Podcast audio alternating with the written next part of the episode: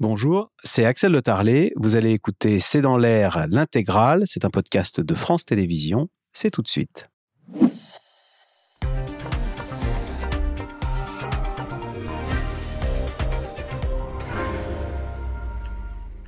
Bonsoir à toutes et à tous. Donald Trump contre Joe Biden. On s'oriente visiblement vers un match retour pour l'élection américaine l'année prochaine. Mercredi, le gouverneur de Floride, Ron DeSantis, est venu défier Donald Trump en faisant acte de candidature pour la primaire républicaine. Mais il est loin derrière Trump dans les sondages et son annonce de candidature a été parasitée par un bug technique provoquant les railleries et moqueries de Donald Trump. Question pourquoi la première démocratie du monde n'a-t-elle rien d'autre à offrir qu'un match retour entre deux quasi-octogénaires pour la présidentielle? Qui est Ron DeSantis? Comment se positionne-t-il par rapport à Donald Trump? Et quelles sont les chances de Trump? Peut-il réellement revenir à la Maison-Blanche l'année prochaine? C'est le sujet de cette émission de ce C'est dans l'air, intitulée ce soir Élection américaine. Et à la fin, c'est Trump qui gagne. Et c'est en forme de question. Pour répondre à vos questions, nous avons le plaisir d'accueillir Nicole Bacharan. Vous êtes politologue, spécialiste des États-Unis. Votre dernier livre, La plus résistante de toutes, c'est aux éditions Stock. Marie-Cécile Na, vous êtes politologue, directrice de recherche à l'IRIS, spécialiste des États-Unis. Je rappelle votre livre, Géopolitique des féminismes, c'est aux éditions Erol. Corentin Célin, professeur agrégé d'histoire au lycée Carnot de Dijon, chroniqueur pour lesjours.fr. Votre dernier livre est intitulé 210, l'attaque du clone. Et enfin, Xavier Yvon, rédacteur en chef et responsable des podcasts à l'Express. Vous présentez d'ailleurs La Loupe, le podcast d'actualité quotidien de l'Express. Et vous avez été correspondant aux États-Unis pour Europe 1. Merci de participer à cette émission en direct. Corentin Célin, d'abord, qui est ce Ron DeSantis qui ose défier Donald Trump? Enfin, en tous les cas, il fait acte de candidature pour la primaire. Il y a le Wall Street Journal qui le décrit en disant Ron DeSantis, c'est Donald Trump avec un cerveau et sans le mélodrame. Oui, c'est exactement l'image qu'il a cherché à construire euh, depuis au moins 2020 comme gouverneur de Floride. C'est-à-dire que contrairement à ce qu'on aurait pu euh, attendre, De Santis ne se présente pas du tout comme le petit modéré de service, comme quelqu'un qui serait un conservateur plus raisonnable que Donald Trump. Au contraire, il a cherché en Floride à dépasser Trump par la droite, à être tout aussi radical que lui, sauf qu'il peut dire regardez ce que j'ai fait en Floride. Il a voulu aussi faire de la Floride un laboratoire euh, de cette radicalité conservatrice. Et c'est fort de ce bilan floridien qu'aujourd'hui il se présente pour l'investiture républicaine, avec vraiment comme lecture politique de dire la primaire, elle se joue à droite de la droite, il faut être le plus radical possible, et moi, je vais être un deuxième Donald Trump. Sauf que la question qu'on se pose aujourd'hui, c'est est-ce qu'il a le caractère, la personnalité du rôle, et ça, c'est beaucoup moins sûr. Euh, Nicole Bacharan, euh, Corentin Célin dit que cette primaire républicaine, elle va se jouer à droite. D'abord, est-ce qu'on peut doubler euh, Donald Trump par la droite? Et quelles sont ses idées, ses propositions, Ron DeSantis? Qu'est-ce qu'il a proposé en Floride notamment C'est difficile hein, de doubler Trump par la droite, mais c'est effectivement le pari de DeSantis. Il y a une chose, un domaine dans lequel il ne pourra pas doubler Trump, c'est le côté folie, voilà, l'outrance, incontrôlable. Là, euh, je pense qu'aucun candidat ne s'y risquera. Mais c'est vrai que DeSantis est un ultra-conservateur avec des positions très très dures et un certain nombre de lois qu'il a réussi à faire passer en Floride et d'autres qu'il est en train de, de, tenter de faire passer, notamment l'interdiction de l'avortement au-delà de six semaines. Et ça, je pense qu'il faut vraiment que dire à tout le monde ce que ça veut dire. Ça veut dire une interdiction complète de l'avortement. Quelle femme a le temps de savoir qu'elle est enceinte, de prendre sa décision, de trouver un médecin, alors qu'il y a fort peu de médecins à l'heure actuelle qui pratiquent un avortement? Exception en cas d'inceste ou de viol, c'est absurde, ça n'existe pas. il faut trouver un juge. Donc, interdiction totale de l'avortement, euh, guerre contre les, contre les gays, guerre contre l'éducation au passé américain de racisme et d'esclavage. Je vous donne juste un exemple. Les livres qui sont prônés comme livres d'histoire sur ces questions en Floride, mais pas simplement, c'est par exemple dans le cas de Rosa Parks qui avait euh, débuté le boycott des autobus ségrégés en 1954. Rosa Parks a été très courageuse parce qu'elle n'a pas cédé son siège dans le bus. Point pourquoi diable Donc la mention de race ou de couleur de peau ah n'est pas mentionnée parce que ça pourrait traumatiser, mettre mal à l'aise des enfants blancs qui... Alors il part en guerre contre le wokisme qui serait incarné par Disney Et donc, euh, il, a, il a engagé et une bataille contre l'islam. Mais absolument. même sur le, le- le- la peine de mort aussi, vous me disiez la, peine de mort, il veut être décidée à la, à la majorité, c'est ça? Voilà, à une majorité, normalement c'est l'unanimité au- de tous les jurés au-delà de tout doute raisonnable. Là, ce serait une majorité, simplement. Et puis je terminerai là-dessus, mais le port d'armes, qui qui- sachant qu'il y a plus de 30 000 morts par an par balle aux États-Unis, et que vraiment la, la peur, la peur est là dans, dans les écoles, dans- dès, dès qu'on est dans un lieu public, on, on- on ressent une certaine angoisse. Et donc, lui permet le port d'armes sans permis, sans comment dire, contrôle du passé judiciaire ou psychiatrique d'un acheteur d'armes et sans entraînement. Donc, c'est vraiment, la, c'est vraiment la jungle. Il est ultra radical. Donc c'est euh, vraiment ultra, enfin Ultra. une affirmation des, des- de conserva- des valeurs ultra conservatrices. Marie-Cécile Nave, alors est-ce qu'il peut doubler euh, Donald Trump par la droite, par la gauche ou n'importe comment? En tous les cas, les sondages sont pas bons pour lui. Euh, qui euh, est favori pour les primaires euh, républicaines? Donald Trump, 58%, sondage CBS. Ron DeSantis, 22%. Donc quelle, quelle est sa difficulté euh, sur ce chemin pour accéder à la, être le candidat des républicains en 2024 C'est vrai qu'il est 30 points derrière et c'est pas ce à quoi on s'attendait après les, élections de mi-mandat de novembre dernier où il avait vraiment le vent en poupe. Ron DeSantis, il avait été réélu triomphalement. On en avait parlé ici d'ailleurs, je m'en souviens. Et depuis, il n'a cessé euh, de, de perdre du terrain et ce, malgré les affaires et les condamnations de Trump, ce qui est tout à fait fascinant. C'est-à-dire, on a l'impression que ça renforce Trump auprès de sa base euh, électorale. Le Parti républicain, il faut le dire, est, est piégé par son extrême droitisation depuis, je dirais, les années 90, mais ça s'est accéléré sous les années Trump et depuis, parce que Trump n'est jamais parti de la scène politique. Il est là depuis la défaite de 2020 et les deux tiers des électeurs du Parti républicain pensent que l'élection 2020 a été gagné par Trump. Donc il est piégé par son extrême droitisation du parti. Et donc effectivement, les primaires vont se jouer à la droite de la droite, mais l'élection générale en novembre 2024, ça va être une autre, une autre chanson. Et là, il va falloir aller séduire un électorat euh, notamment les femmes qui, euh, qui, à droite ont beaucoup, beaucoup euh, déserté le Parti républicain à cause des outrances de Trump, à cause de son extrémisme sur, euh, sur les questions d'avortement, euh, etc. Et donc le pari de DeSantis est risqué parce qu'il ne doit pas s'aliéner la base électorale de Trump, euh, mais il doit se démarquer de lui, alors que cette base électorale lui voue à Trump un culte, un véritable culte de la personnalité. Donc c'est vraiment une équation difficile. On va voir si son entrée en campagne, c'est vrai, un peu chaotique euh, avec Merc- ce moment c'était mercredi Twitter, soir. un peu Pour le dire de, Qu'est-ce qui s'est passé Parce qu'au moment où il a dit je suis candidat, il y a eu un bug technique, hein, c'est Il y a ça un bug technique apparemment le, le- le- le responsable de Twitter, euh, le responsable technique Twitter. de Twitter a été licencié après.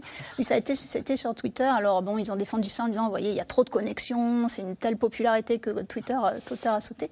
Mais voilà, et même dans ses clips de campagne, il est un peu engoncé, il a l'image de quelqu'un qui n'est pas chaleureux. Et donc on va voir si cette entrée en campagne quand même le fait remonter un peu dans les sondages et aussi et surtout peut-être attire des donateurs qui pour l'instant sont plutôt du côté de Trump, y compris en Floride. Où en Floride, Trump a un temps d'avance sur les, les grands donateurs. On sait que cette élection va aussi se jouer sur l'argent. Xavier Yvon, en tous les cas, Trump ne l'a pas raté. Il y a eu un bug technique Mmh. mercredi soir, c'est quand même pas de chance, hein, lors de son entrée en campagne. Du coup, immédiatement, tweet de Trump. Le, wow, le lancement de Deux Sanctus. Alors d'abord, il l'appelle Deux Sanctus. bien Trump.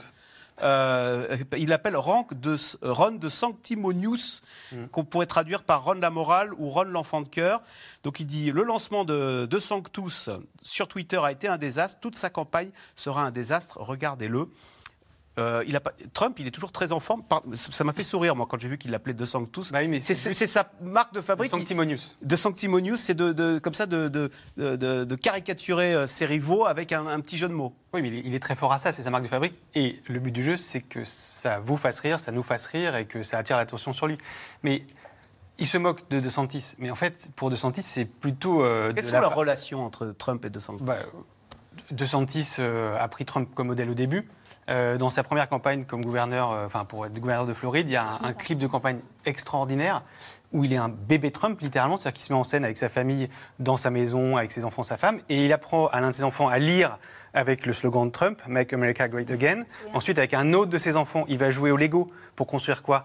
Le mur de Trump à la frontière mexicaine. Enfin, tout le clip est, C'est un comme ça. bébé Trump, Ron Ah oui, et même jusqu'à on- euh, les, les médias américains ont- sont amusés à, à coller des images de lui et de Trump euh, en train de faire des discours. Il imite la gestuelle et, et le phrasé de Trump. Donc c'était vraiment euh, son modèle. Alors il essaie de s'en, détacher, mais que Trump se moque de lui, lui invente un surnom, en fait, c'est c'est une, une décoration pour DeSantis. Parce que ça veut dire que Trump considère qu'il est une menace. Ah oui. S'il l'attaque, c'est une menace. Quand Tim Scott, le sénateur de Caroline du Sud, a déclaré sa candidature il y a quelques jours, Trump a dit bienvenue, bienvenue dans le game. Il l'a pas insulté, il lui a pas dit, il lui a pas sorti un, un- un- un nom d'oiseau ou il n'a pas inventé une- un surnom.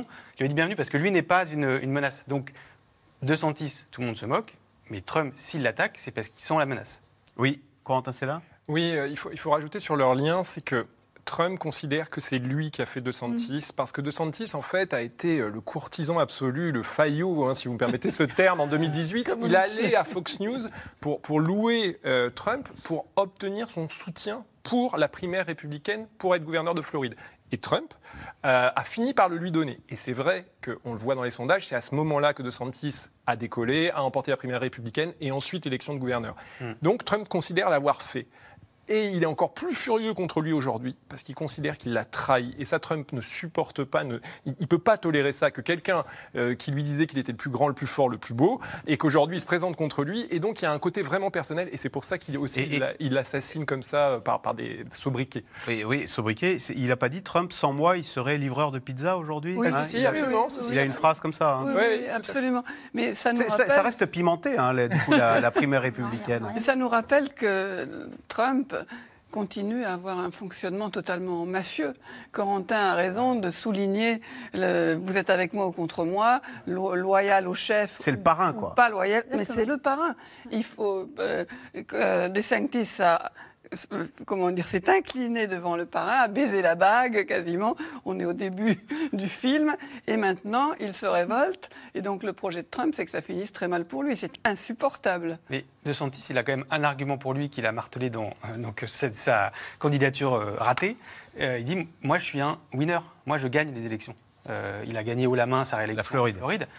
Alors que Trump a perdu ces dernières élections. Alors, il a perdu euh, contre Biden en, en 2020, mais les midterms, l'analyse qui est faite, c'est que c'est Trump qui Oui. s'est engagé et qui a perdu euh, au nom des républicains les midterms. Et donc, DeSantis dit peut-être on se moque de moi, etc. Mais moi, je gagne. Et c'est ce qu'il dit d'ailleurs quand il passe des coups de fil pour ramasser des sous, euh, les, les grands coups de fil aux donateurs pour dire euh, voilà pourquoi est-ce qu'il faut donner pour ma campagne. C'est ce qu'il dit. Il dit moi, je suis capable de gagner contre Joe Biden. Et est-ce qu'il va jusqu'à dire moi je suis jeune? Parce qu'il a 44 ans face à un Trump qui en a 76. Je Ouais, pense que c'est sa jeunesse, c'est plus un argument contre Joe Biden. Oui, c'est ça, exactement. Et d'ailleurs, Joe Biden mm, craint davantage Ron DeSantis Ah. que, que Oui. Trump, mais quand même, on a du mal à comprendre ce, ce jusqu'au boutisme vers l'extrême droite, vers même des politiques qu'on peut qualifier de quasi-fascistes. De Ron en- DeSantis. de Ron DeSantis. En, en Floride, vous considérez que c'est. euh, Oui, alors ça va très très loin. On a du mal à, à comprendre cette tactique pour une élection nationale. Parce, pourquoi? Parce qu'on a quand même des indicateurs forts des dernières élections de mi-mandat. J'y j'y reviens, mais c'était en novembre dernier, où les politiques très drastiques euh, contre l'avortement, ou les politiques très drastiques contre les, droits des LGBT n'ont absolument pas été payantes électoralement euh, à l'échelle de, de nombreux États, y compris d'États conservateurs. Donc, comment va-t-il Le réussir virage à droite est peut-être pas payant électoralement, ce que Comment va-t-il? Voilà, et, au niveau national, ça me paraît quand même, euh, ça me paraît quand même un pari assez fou. Alors, il est septuagénaire, cerné par les enquêtes judiciaires, mais reste le meilleur dans le cœur de ses électeurs. À un an et demi de la prochaine élection présidentielle américaine, rien ni personne chez les Républicains ne, so- ne semble pouvoir faire vaciller Donald Trump, surtout pas le gouverneur de Floride, Rod DeSantis, son principal rival pour la primaire, dont, les déclarations de, can- dont la déclaration de candidature euh, mercredi dernier a tourné au fiasco. Sujet de Juliette Vallon avec Nicolas Baudry-Dasson. On ne pouvait pas rêver pire lancement de campagne. Vous êtes là? Vous nous entendez? Je suis là. Je sais, je, je pense que vous avez cassé Internet. Alors qu'il avait choisi d'officialiser sa candidature pour 2024 sur Twitter, le gouverneur de Floride et principal rival de Donald Trump, Ron DeSantis, s'est écrasé en direct. De longues minutes de bugs et de gêne pour le patron de Twitter Elon Musk qui jouait les intervieweurs, mais du pain béni pour l'ancien président américain. Ron Lamoral et ses sondages sont en train de s'écrouler comme un rocher. Question, Ron est juste jeune, inexpérimenté et naïf ou est-il un imbécile qui n'a aucune idée de ce qu'il fait? Nous en avons déjà un en poste, nous n'avons pas besoin d'un autre. Donald Trump, de mentor à adversaire politique. Pourtant, c'est bien dans les pas du milliardaire que Ron DeSantis se place allant presque à copier son slogan phare de 2016 dans son clip de campagne. Nous montrerons que nous pouvons et que nous devons revitaliser l'Amérique. Nous avons besoin de courage pour diriger et de la force pour gagner.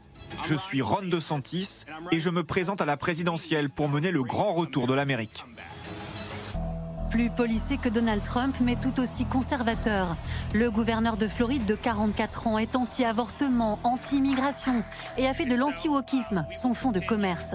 L'an dernier, il a fait passer une loi interdisant aux enseignants d'évoquer les questions LGBT et l'identité de genre devant leurs élèves. Je peux vous dire ceci. En Floride, les filles vont faire des sports de filles et les garçons des sports de garçons.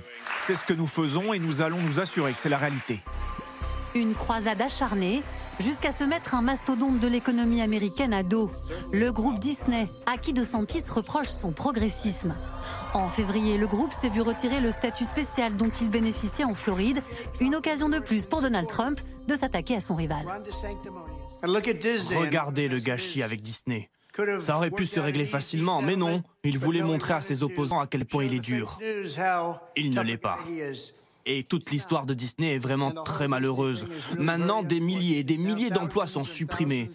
Et beaucoup de gens en sont très mécontents. Donald Trump, l'insubmersible, caracole toujours en tête des sondages dans son camp. À 58%, bien loin devant DeSantis et malgré les casseroles judiciaires qui s'accumulent. Début mai, l'ancien président a été condamné à verser 5 millions de dollars à l'ancienne journaliste Jean Carroll qui l'accusait de viol. Quelques semaines seulement après une inculpation historique dans l'affaire de la pornstar Stormy Daniels, de quoi galvaniser les troupes du milliardaire. Ce ne sont que des mensonges et de la foutaise. Ce juge et tous ces démocrates, ils devraient être en prison. C'est là qu'ils sont à leur place. Ils ont ruiné ce pays. Ce pays est comme un navire en train de couler à cause d'eux. Autre affaire en cours, celle des documents classifiés retrouvés au domicile de Donald Trump en août dernier et qui pourraient déboucher sur une nouvelle mise en accusation à quelques mois seulement de l'élection présidentielle. Cela pourra-t-il entamer son avance dans les sondages? Rien n'est moins sûr. Corentin Célin, pourquoi euh, Ron DeSantis est-il, on vu dans le sujet, est-il parti en guerre contre Disney? Parce que Disney symbolise euh, le, progressiste, c'est-à-dire dans les films, il véhicule des valeurs. Il y a un, baiser homosexuel, par exemple, dans Buzz l'éclair. C'est vrai qu'il y a un film pour enfants.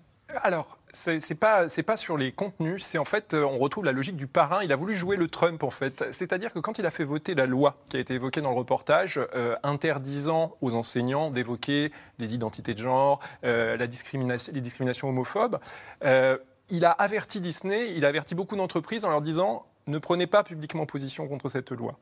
Et Disney, avec un peu de retard d'ailleurs, a pris position contre cette loi. Et De Santis a dit je vais vous punir. Et pour les punir, il les a privés euh, du statut spécial qui leur permettait en fait de gérer comme ils l'entendaient euh, leur parc de Disney World. Et euh, le problème, c'est que Disney, a, en quelque sorte, là récemment, a dit à De Santis tu veux jouer? Eh ben, on va jouer.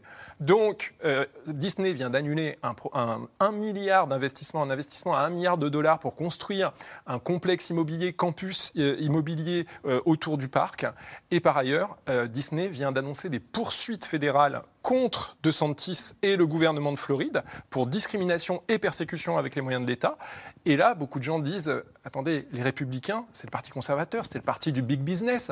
Et on se retrouve à être attaqué par Disney, qui est un symbole d'une grande entreprise. Et en plus, rappelons quand même que Disney, Walt Disney, le père fondateur, n'était quand même pas un modèle de progressisme, hein, c'est le moins qu'on puisse dire. Donc, je veux dire, euh, beaucoup de républicains disent il va trop loin, qu'est-ce que c'est que ça? Et Trump, évidemment, a sauté dans la brèche, on l'a vu, et a dit euh, De Santis veut être plus dur qu'il n'est, et il fait n'importe quoi. Euh, Marie-Cécile Nave, question de Michel en Meurthe-et-Moselle. Trump réélu, point d'interrogation. Les Américains ont-ils la mémoire si courte?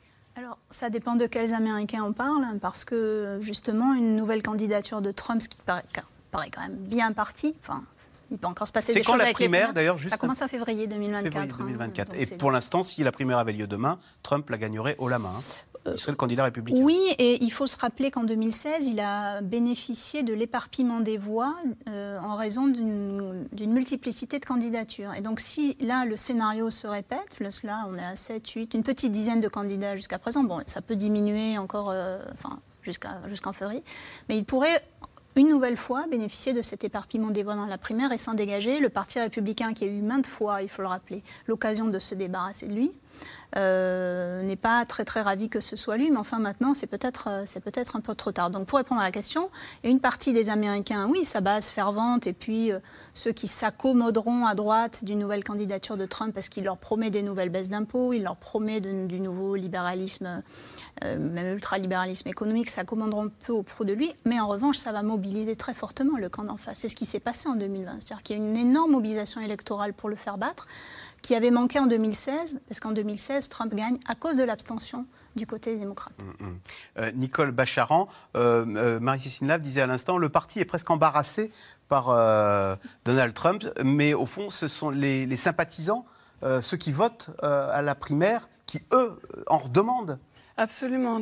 Trump, en gros, hein, il a la main sur environ 30% de l'électorat américain. Ce sont des gens qu'on voit dans, dans, les meetings. Ce pas tous les gens qui ont voté Trump, mais ce sont les plus fidèles, les plus motivés, ceux qui absorbent toutes les théories du complot sur l'État profond, sur l'élection évidemment qui aurait été gagnée par Trump en, en 2020. Et pour le Parti républicain, je parle des élus, alors. beaucoup. Je parle des cadres. C'est un cauchemar. Il y a une pièce de Ionesco que vous connaissez peut-être tous qui s'appelle Amédée ou Comment s'en débarrasser. Et en scène, vous avez un couple avec un cadavre dans une, dans une chambre, la porte est fermée, et tout va tourner autour de comment on se débarrasse du cadavre. Alors, dans le cas de Trump, le cadavre euh, bouge encore fort bien, mais comment s'en débarrasser? Les républicains le voient nettement comme une machine à perdre.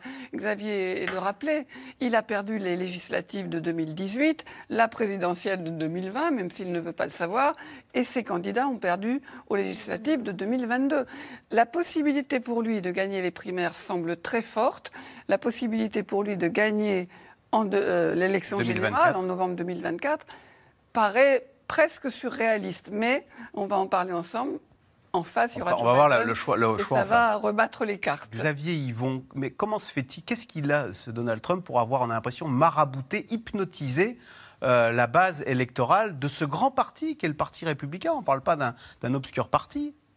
Euh, qu'est-ce qui, plaît à ce point Déjà, ce qui a plu au début, c'est le show. Enfin, c'est quand même un showman incroyable. Alors, le disque est un peu rayé en ce moment parce que ça fait longtemps qu'on le voit et qu'on le regarde, mais c'est quand même. On disait que euh, Ron DeSantis est c'est pas très charismatique. C'est vrai qu'à côté de Donald Trump, euh, euh, les gens qui vont au meeting de Donald Trump, ils vont au spectacle. Ah euh, et puis après, il offre aussi la transformation du Parti républicain qui a été amorcée par les Tea Party, qui a donné le pouvoir à toute la frange complotiste et d'extrême droite qui a toujours existé au sein du Parti républicain. Hein, vous souvenez des McCarthyisme, etc. Mais en fait, il a achevé cette, cette transformation dans une société qui se polarisait de plus en plus avec des gens qui regardaient que Fox News et maintenant Newsmax et autres.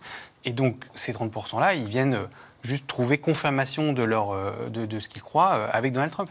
Euh, Corentin Célin, la même chose, Donald Trump, oui, il a de fortes chances de gagner les primaires et donc d'être le candidat républicain. Mais ensuite, pour ravir le cœur des Américains lors de l'élection générale, ce sera plus compliqué parce qu'il y a peut-être le souvenir du mandat précédent alors, de toute façon, il faut rappeler quand même quelque chose, c'est qu'il n'a jamais réuni sur sa personne une majorité des voix. Hein.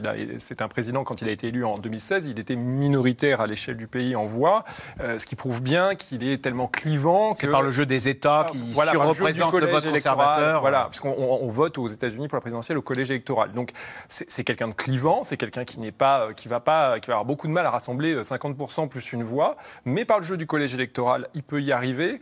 Euh, il y a quand même deux bémols. Effectivement, premièrement, c'est que, euh, et c'est assez fascinant, il est dans une radicalisation encore plus forte par rapport à ce qu'il était en 2016 et 2020.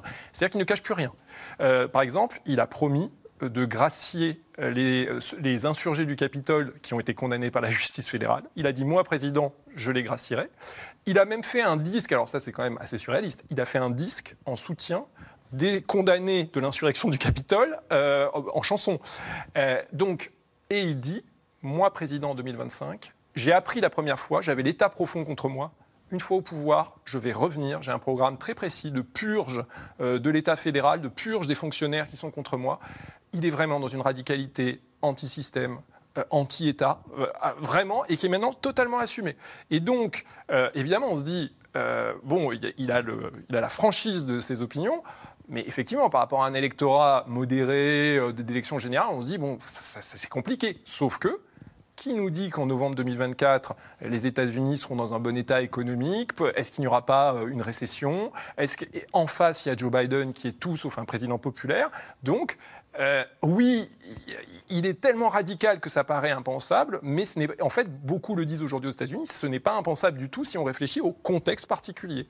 Marie-Cécile alors les multiples affaires judiciaires dans lequel, euh, dont il est l'objet, euh, il y a l'histoire de Stormy Daniel, il y a, il y a l'histoire du Capitole. Est-ce que ça, ça peut pas, ne peut pas euh, légalement l'empêcher de se présenter?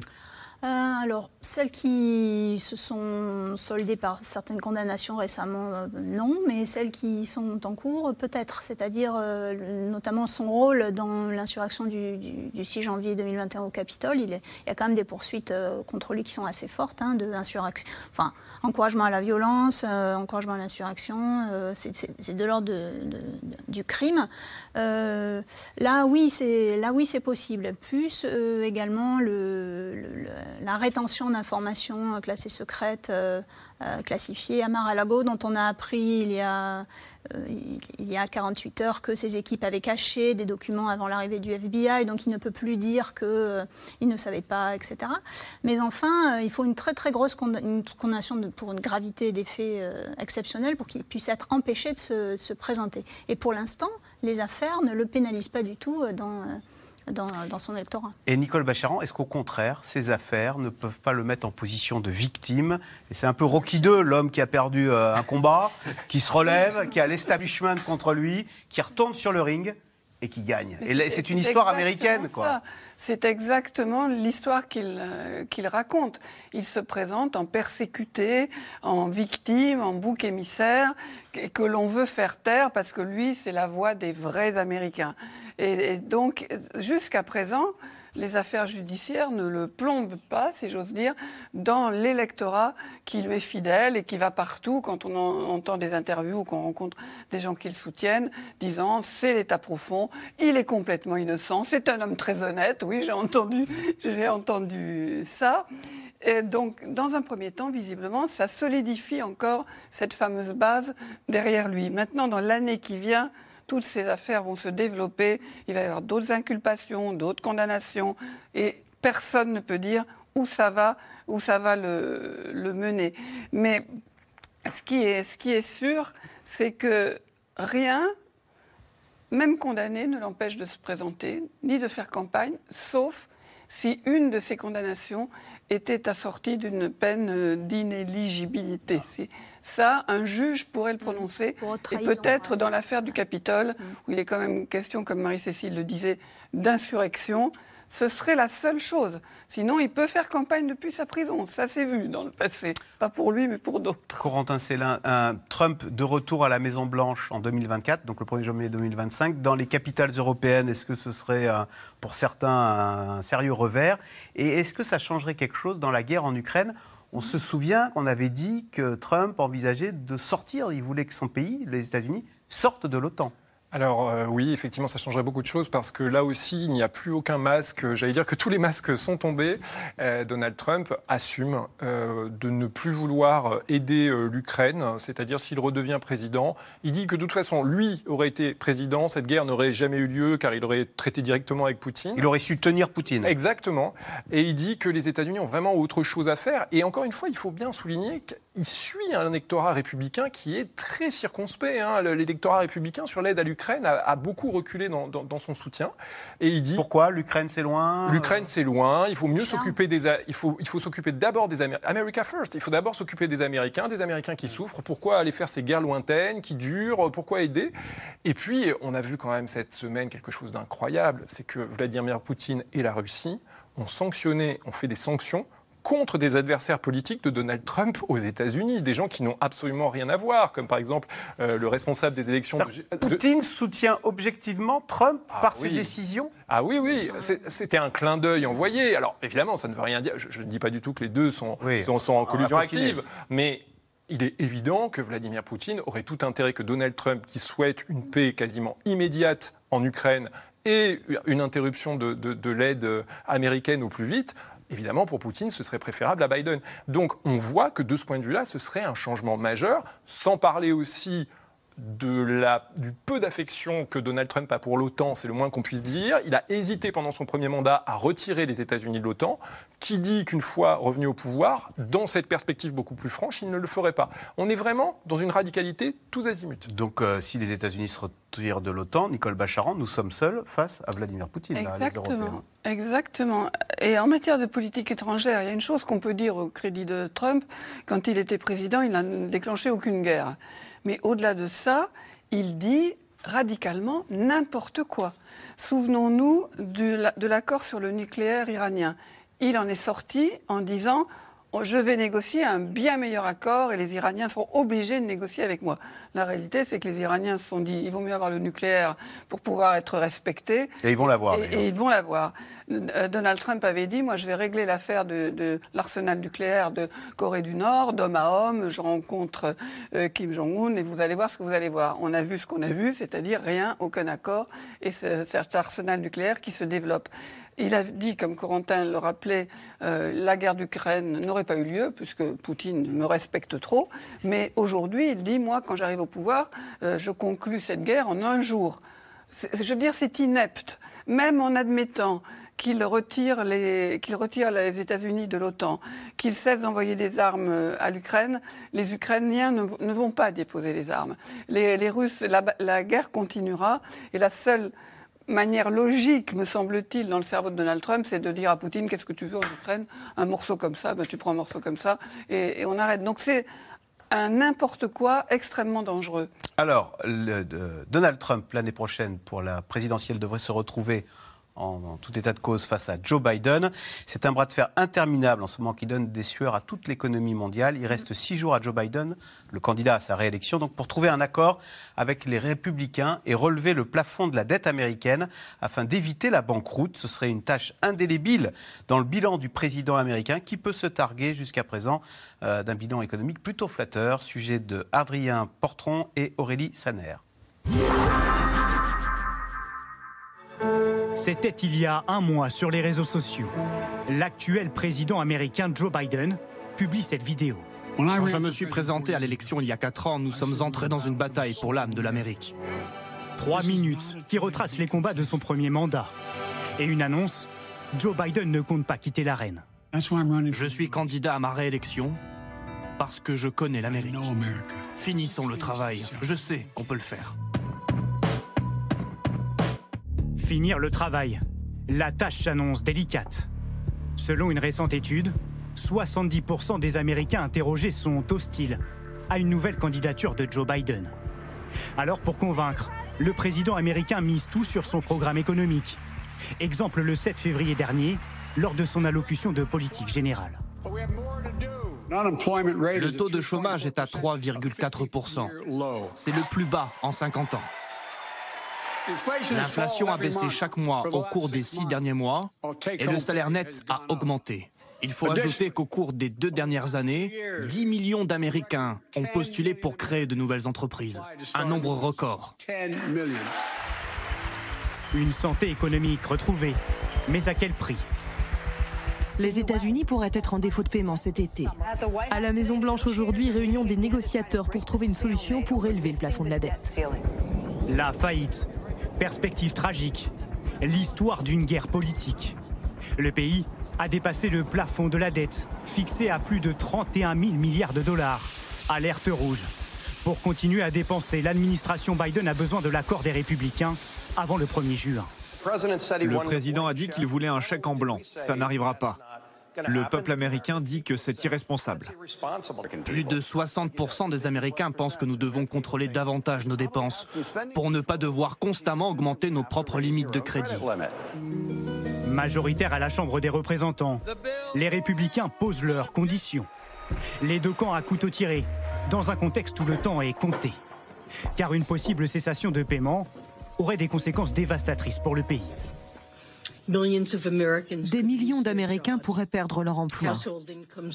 Les revenus des ménages seraient réduits, les entreprises américaines verraient les marchés du crédit se détériorer. Et des millions de familles américaines qui reçoivent des paiements du gouvernement se retrouveraient probablement sans les ressources qui leur ont été promises. Un scénario dramatique qui ne semble pas effrayer la bête noire de Joe Biden. Donald Trump en personne, il va de sa petite phrase.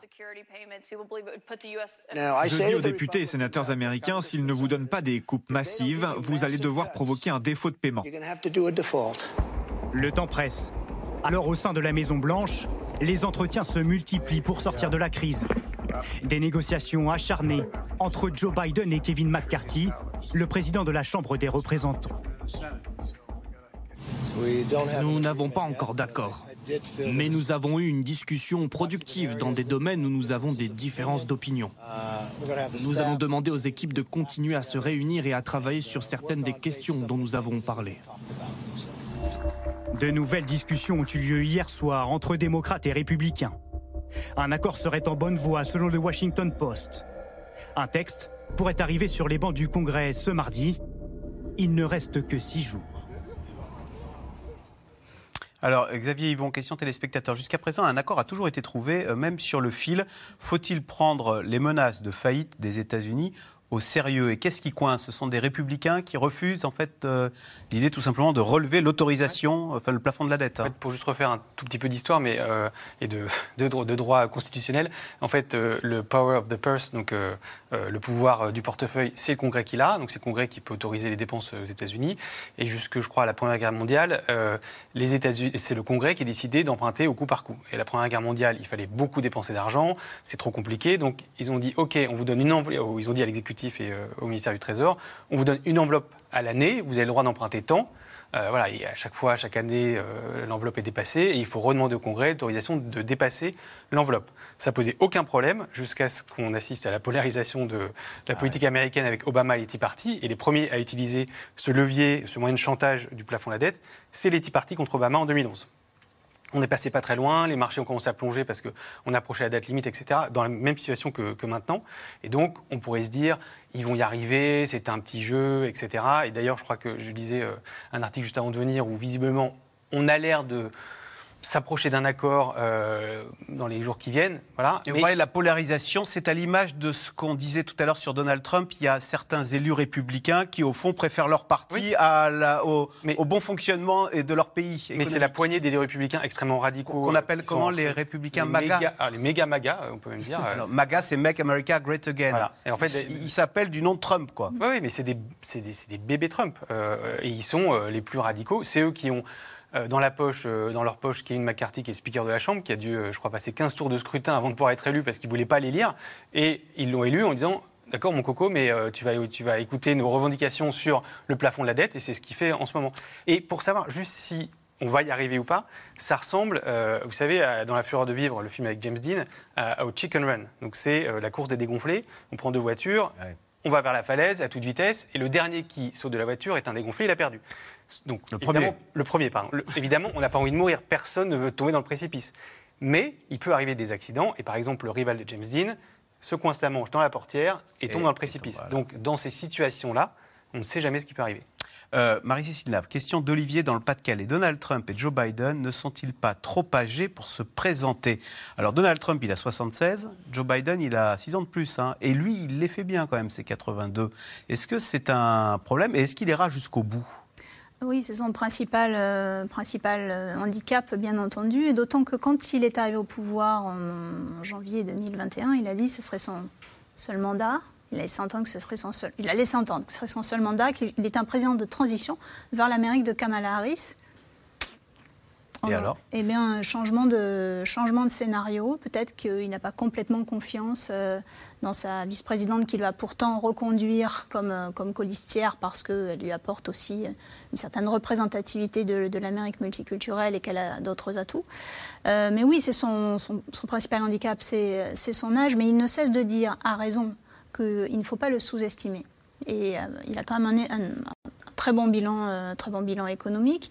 Il a évité aux démocrates la banqueroute annoncée des élections de mi-mandat en novembre dernier, avec un renforcement de la courte majorité, mais quand même aussi des Son démocrates bon au bilan économique euh, explique les bons résultats qu'il a eu aux élections de mi-mandat.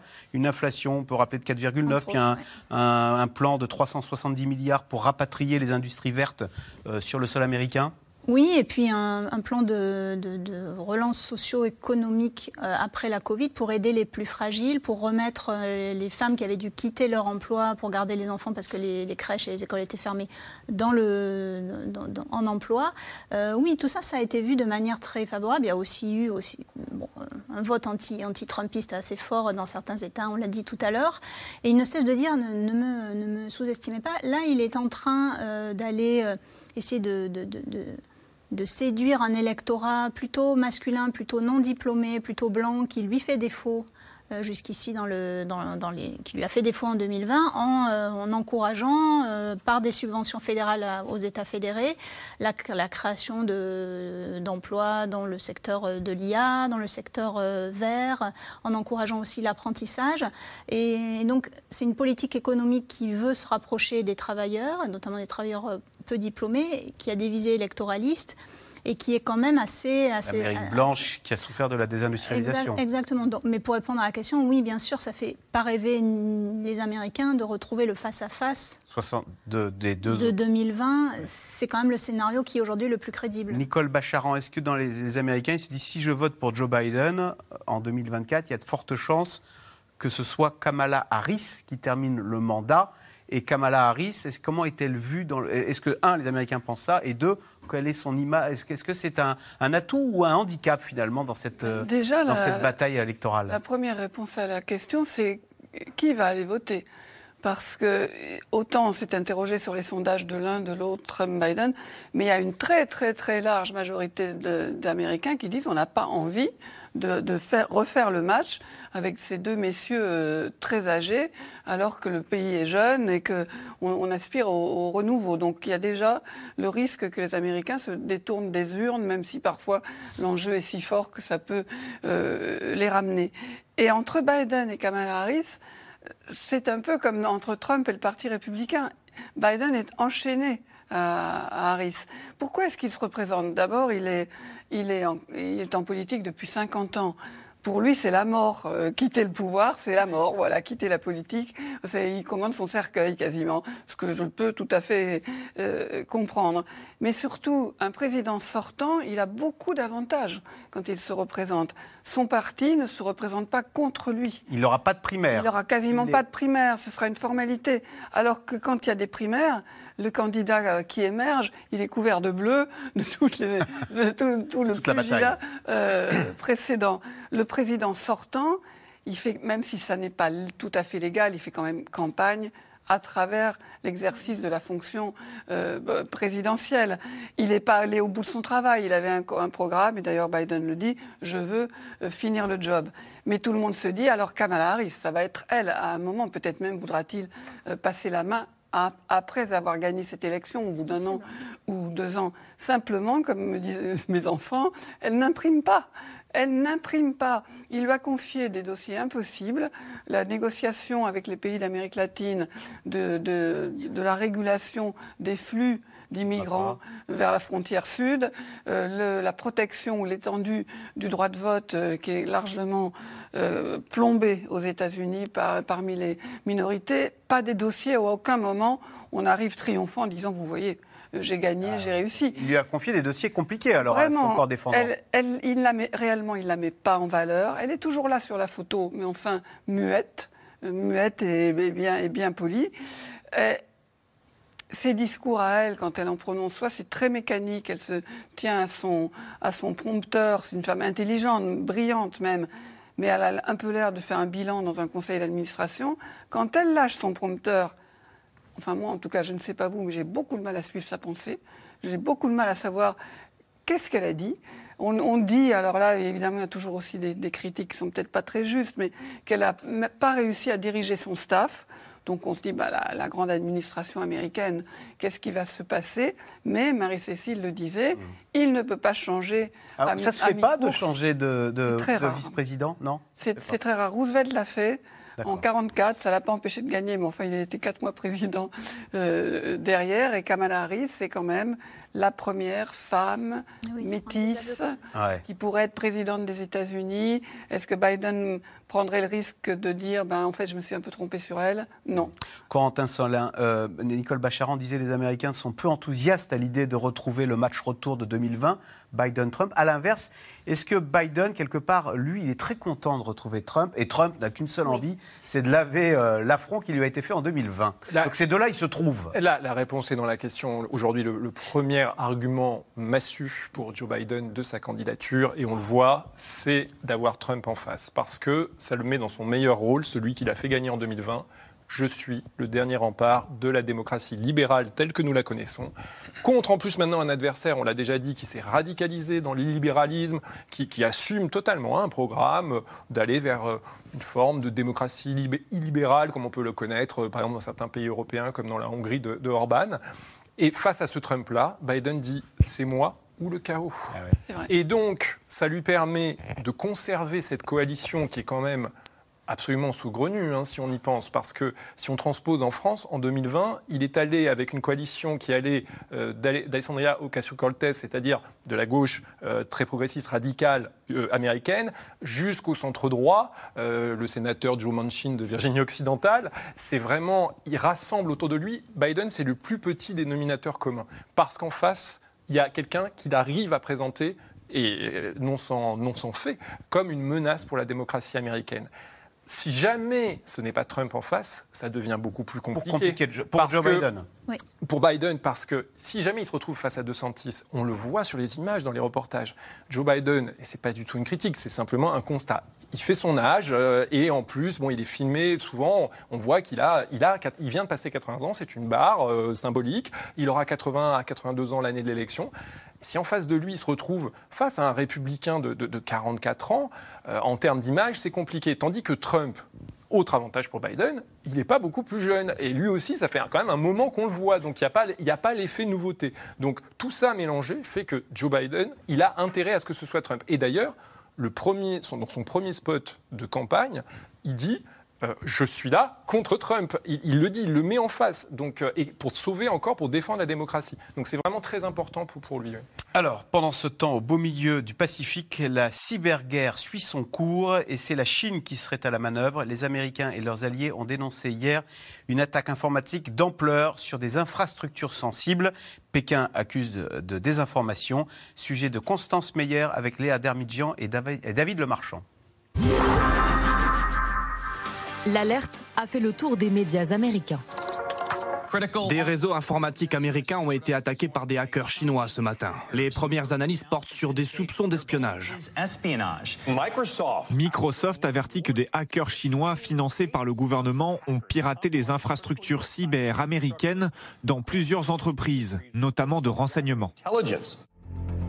Une cyberattaque massive, l'une des plus importantes qu'aient connues les États-Unis. Pour le gouvernement, un responsable, la Chine. Le renseignement américain estime que la Chine est très certainement capable de lancer des cyberattaques qui pourraient perturber les services d'infrastructures sensibles aux États-Unis, les oléoducs, les gazoducs et les systèmes ferroviaires. Le gouvernement et le public doivent rester vigilants. Des accusations partagées dans un rapport conjoint avec les services de renseignement de l'Australie, du Canada, du Royaume-Uni et de la Nouvelle-Zélande.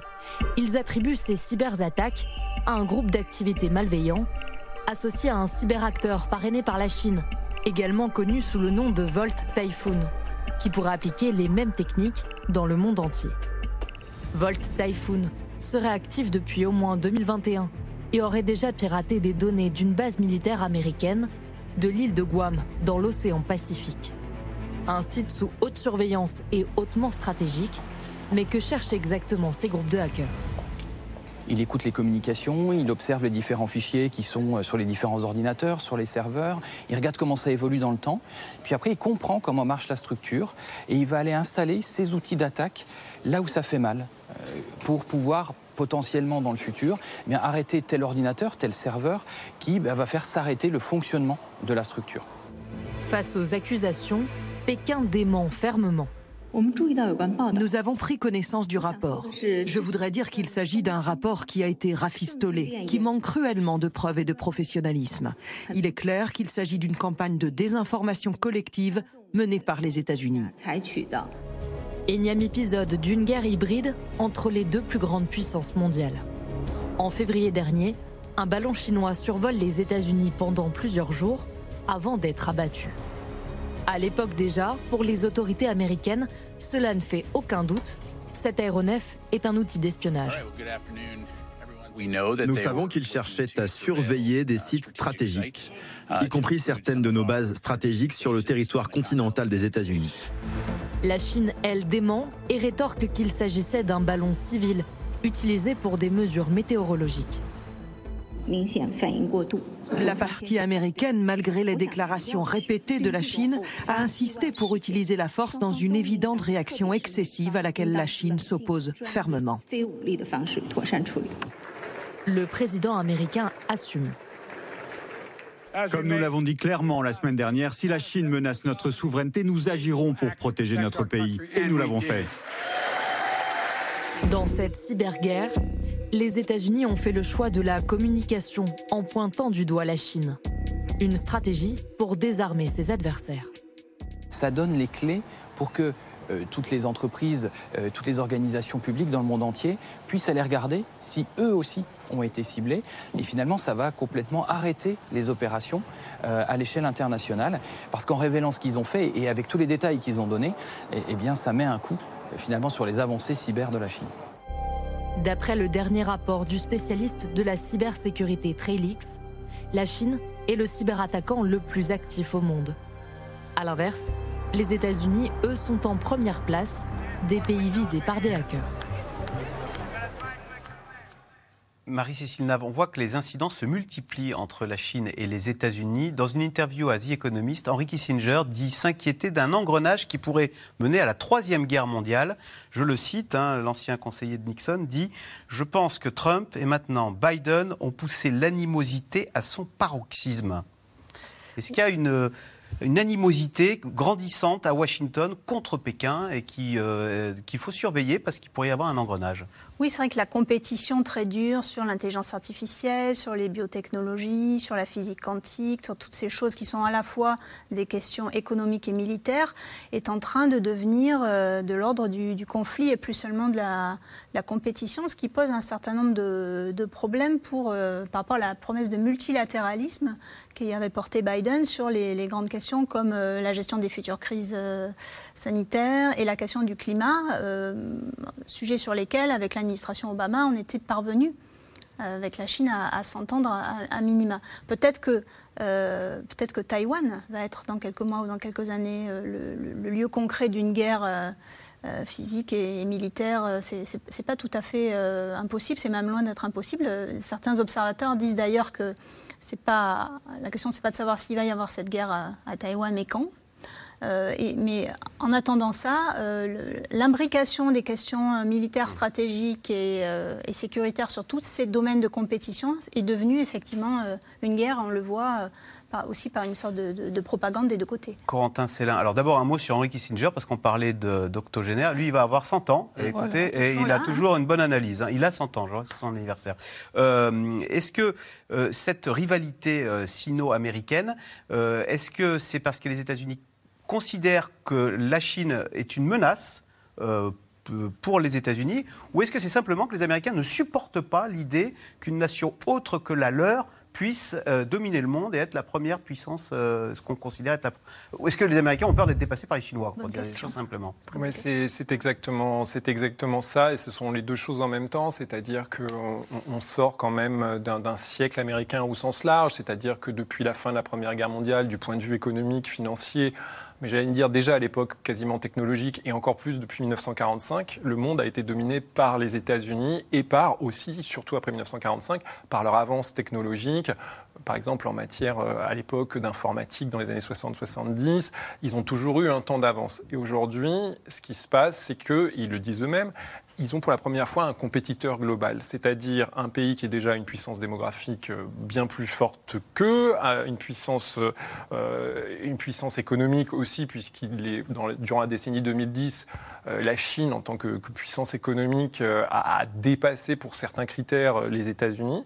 Et aujourd'hui, la crainte, c'est ce dernier horizon, c'est de se voir dépasser en termes de nouvelles technologies et donc de perdre le leadership sur le monde et de devenir donc au mieux être dans un duopôle, mais comment imaginer ce duopôle euh, alors que euh, les, deux États ne partagent aucune valeur commune? On le voit bien, hein, il y a d'un côté la démocratie, de l'autre côté l'autoritarisme, voire peut-être pire.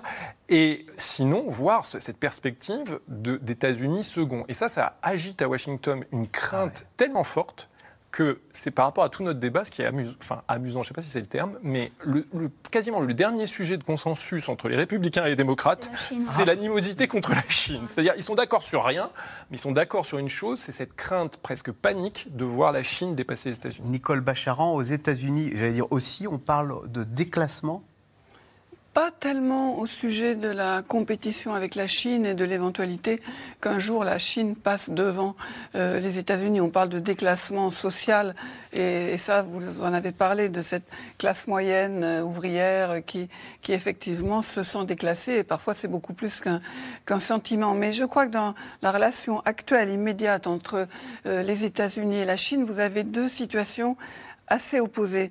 Je pense que la Chine a un projet extrêmement clair dont elle ne dévie pas. C'est un régime ultra autoritaire, de plus en plus dur, un régime où, il faut le rappeler, il y a des camps de concentration où l'on retrouve des Ouïghours, où la, moindre opposition est immédiatement euh, décapitée, où les, gens disparaissent et où le pouvoir de Xi Jinping est de plus en plus dur. Et à l'extérieur, la volonté de défaire cet ordre mondial euh, fondé sur la, victoire des démocraties en 1945, avec à la tête de cet ordre mondial ou des ordres en partie les États-Unis. Ça, c'est le projet chinois, c'est de défaire ça, d'en sortir. Côté américain, il y a une forme d'ambivalence et d'hésitation. Corentin a totalement raison de dire que c'est le point où se rencontrent démocrates et républicains, et je pense que c'est à cela que pense Henry Kissinger, c'est-à-dire une très forte hostilité à la Chine au Congrès, là où beaucoup de décisions se prennent. Mais les milieux d'affaires américains ne sont pas du tout dans cet état ah d'esprit. Si on contrôle les, exportations américaines vers la Chine en essayant de vérifier si dans les composants il n'y a pas des choses qui ne devraient pas aller, aller traverser l'océan, ça ralentit, ça crée des, tas de problèmes administratifs. Les, investisseurs américains continuent à être très très en appétence d'investissement euh, en Chine. Et au fond, Marie-Cécile rappelait euh, avec juste raison que beaucoup de, des hautes technologies ont des applications militaires, mettent en cause la sécurité. Donc là, c'est là que le Congrès se fâche, mais il y a aussi des tas d'applications civiles eh et, commerciales. Donc les États-Unis sont quand même dans une hésitation, alors que la Chine avance droit devant elle avec une brutalité considérable. Allez, tout de suite, on revient à vos questions. Merci d'avoir écouté C'est dans l'air. Comme vous le savez, vous pouvez désormais écouter l'intégrale, mais aussi l'invité ou vos questions à nos experts. Tous ces podcasts sont disponibles gratuitement sur toutes les plateformes de streaming audio. Et pour le replay vidéo, c'est sur France.tv, bien évidemment. À bientôt.